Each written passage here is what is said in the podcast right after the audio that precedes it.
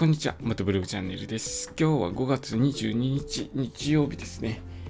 今日は関東は晴れて気持ちのいい天気となっております。まあ、お出かけの際はあの天気いい時とか紫外線強いですから、紫外線対策しっかりした上でお出かけしてくださいね。僕は昨日、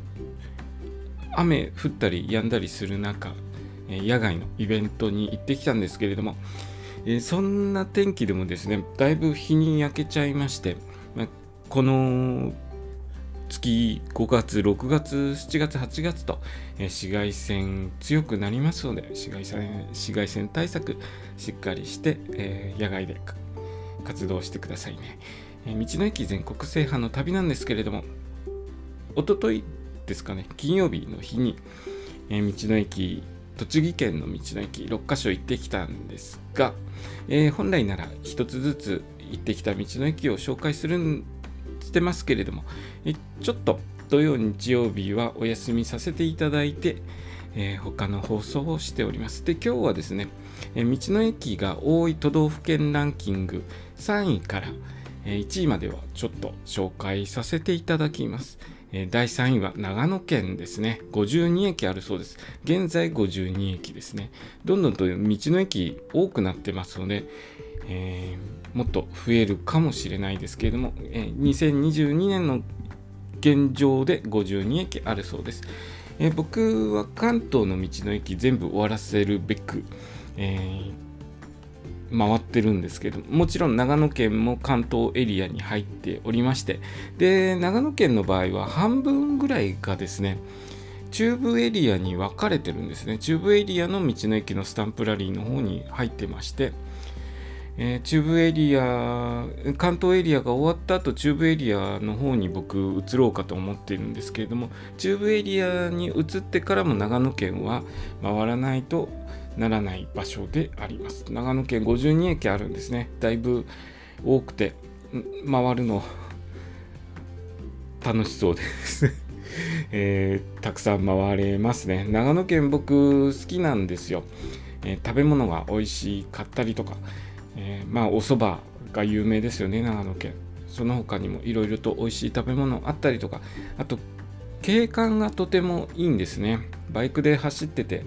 えー、山々を見ながら走って、えー、道も整備されてて綺麗なところ多かったりとかしますので長野県の道の駅回るのがとても楽しみです今のところ長野県はまだそんなには、まあ、10駅ぐらいしか回ってないかなまだまだえこれからたくさん回っていかなければいけない道の駅です。えー、道の駅の数第2位えー、岐阜県ですね、56駅。こちらの岐阜県は、関東エリアではなくて、中部エリアに入ります。中部エリアのスタンプラリーの本に、えー、岐阜県の方収録されております。56駅。岐阜県は、僕としてはかなり苦労するんじゃないかなと今のところ予想しております。岐阜県エリアが広いのと駅が多いそしてですねあの点在してるんですよね。一箇所に固まってバーッとあったりとか街道沿いに沿って、えー、道の駅あると助かるんですけれども岐阜県は割とあのまんべんなく点在してるような感じです。なのでここ回るのちょっと56駅回ると回るの大変かなと思っております。そして第1位はですね、第1位多分皆さんすぐ想像つくと思うんですけれども、第1位は北海道ですね。北海道127駅もあるそうです。全国道の駅回る中で一番難所である場所が北海道だと思いますね。北海道面積広いですからね。エリア広い中で127駅もありますので、えー、なかなか苦労すると思います。またですね、北海道を回れる期間、バイクで回れる期間短いんですよね。すぐに雪降ってしまいますので、雪が早く降って遅くまで雪が残る エリアですので、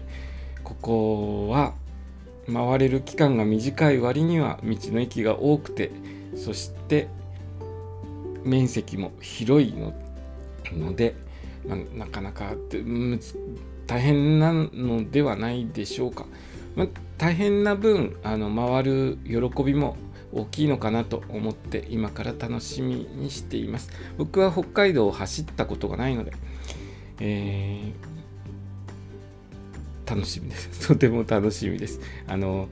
やったことがないことをするっていうのはすごく刺激的で楽しいことですからね、えー、今から北海道を走るのを楽しみにしております。今日の放送はですね